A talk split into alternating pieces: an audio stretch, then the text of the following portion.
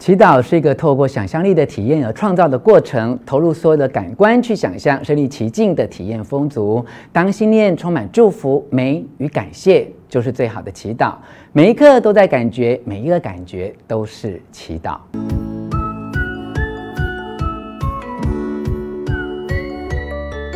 我是吴若权，欢迎回到幸福书房，在这里邀请还没有订阅的书友按下订阅按钮与小铃铛，持续和我们一起读书谈心。你曾经许愿成功吗？或是每次许愿都如同石沉大海，然后在心中感叹：神啊，难道你们没有听到我的祈求？朋友们听过我分享很多心想事成的奇迹，反应的态度大不同。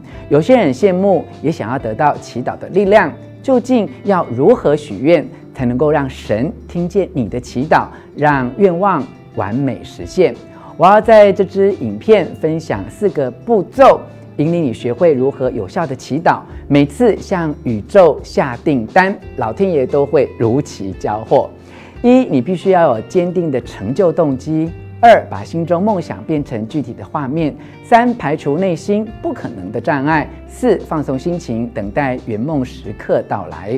接下来，就让我们先来聊聊你是否具有足够强大的信念，也就是刚刚提到的第一点，你必须有个坚定的成就动机。就像很多买彩券的人花钱投注的时候，究竟是满怀憧憬的认为自己一定会中奖。而且已经靠着坚强的信念，带给自己丰富的想象力，如同愿望已经实现，正在享受中奖的喜悦；或是半信半疑的告诉自己：“哎，我就是试试运气嘛，没有中就算我倒霉嘛。”如果是前者，满怀憧憬的认为自己一定会中奖，而且已经想象体验过中奖的感觉，中奖的几率一定会高于后者。嗨，我就是试试运气，没中就算我倒霉嘛。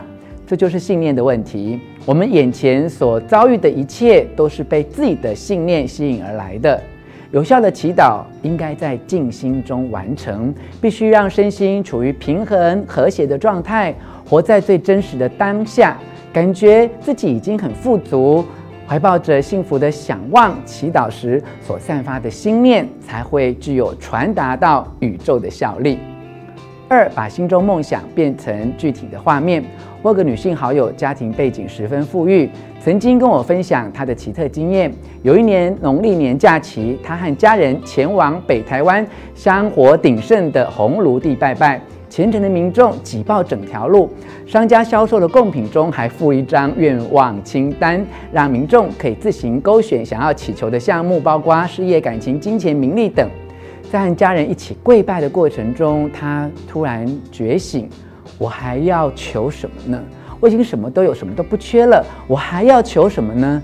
刹那间，他激动地流下眼泪，收起内心所有的渴望，浮现满满的感谢。没错，这就是祈祷的关键要领：感觉富足。唯有在感觉富足的状态之下许愿，才能心想事成。感觉富足时的祈祷。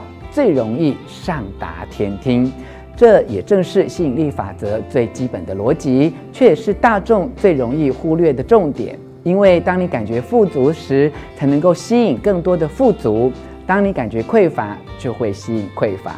当然，这也是最难做到的关键，因为大多数人在祈祷的时候都是带着匮乏的感觉许愿，所以吸引到的磁场都是让自己继续停留在匮乏的状态。如果你因为感觉孤单而祈求上天赐予幸福，通常的结果是你会得到更多的孤单。就像感觉缺钱的人想要祈求发财一样，只会让自己继续处于贫困中。然而，如何教缺钱人在祈祷招来财运时，却不让自己处于匮乏的状态呢？我常在进行心理成长课程时，会有学员提问：“我明明就缺钱啊，难道要装成有钱的样子吗？”这是个好问题哦，尤其是对不断苛求自己自我纪律的人来说，如果已经具备高乎常人的意志力，付出过比其他人加倍的努力，仍困在原来的地方，就请你试着用想象力带着自己重新出发吧。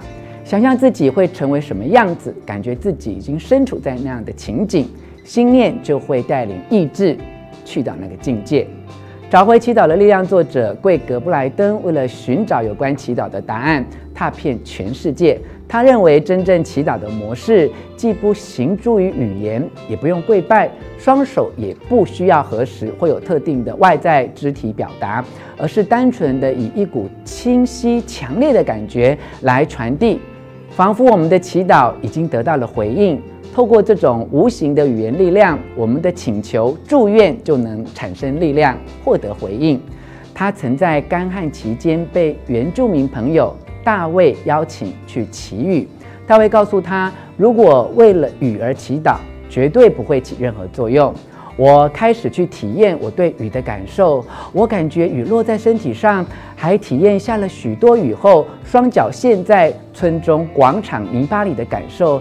我闻到雨落在村里泥墙上的味道，也体验到因为雨量丰沛而能走在极胸高的玉米田中的感受。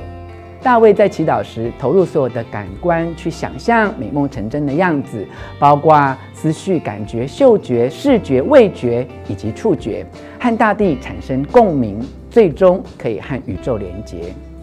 祈祷其实是一个透过想象力的体验而创造的过程，投入所有感官去想象，身临其境的体验富足。心中有一段话令我非常感动，大卫说他不是为自己所创造的表达感谢。而是有机会参与创造的过程，而心怀感激、谦卑的感恩，让祈祷可以在灵验之外增添更加丰富的意味。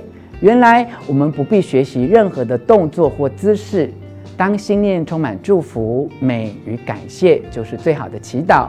每一刻都在感觉，每一个感觉都是祈祷。三、排除内心不可能的障碍。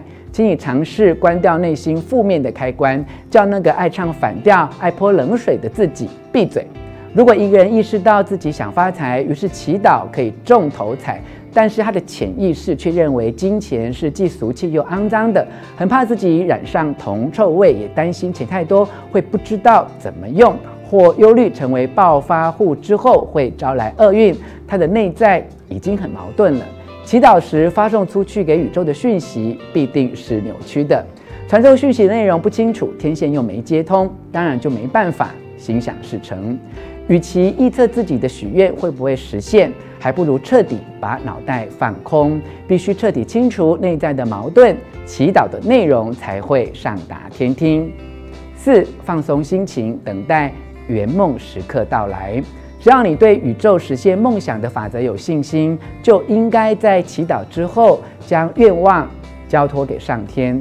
如果你不断跟老天讲条件或催促他动作快一点，就显露你对他的信心不足。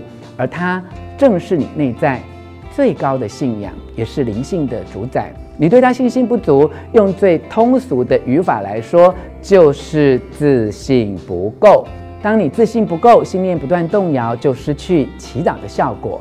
在等待心想事成的路途中，与其紧紧抓着愿望不放，还不如在尽力之后就放开双手，把愿望交给你内在信仰的神，让他帮你成就一切。你所要做的，只是谦卑、感恩的接纳。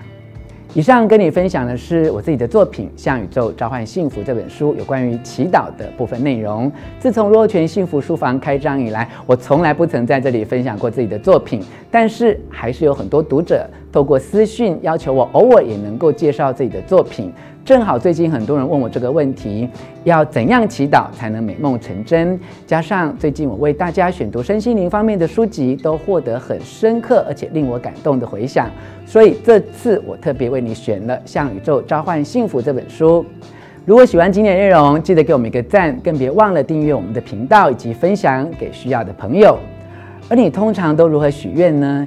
你有过哪些心想事成的神奇经验呢？也希望你留言告诉大家哦。幸福书房，我们下次见。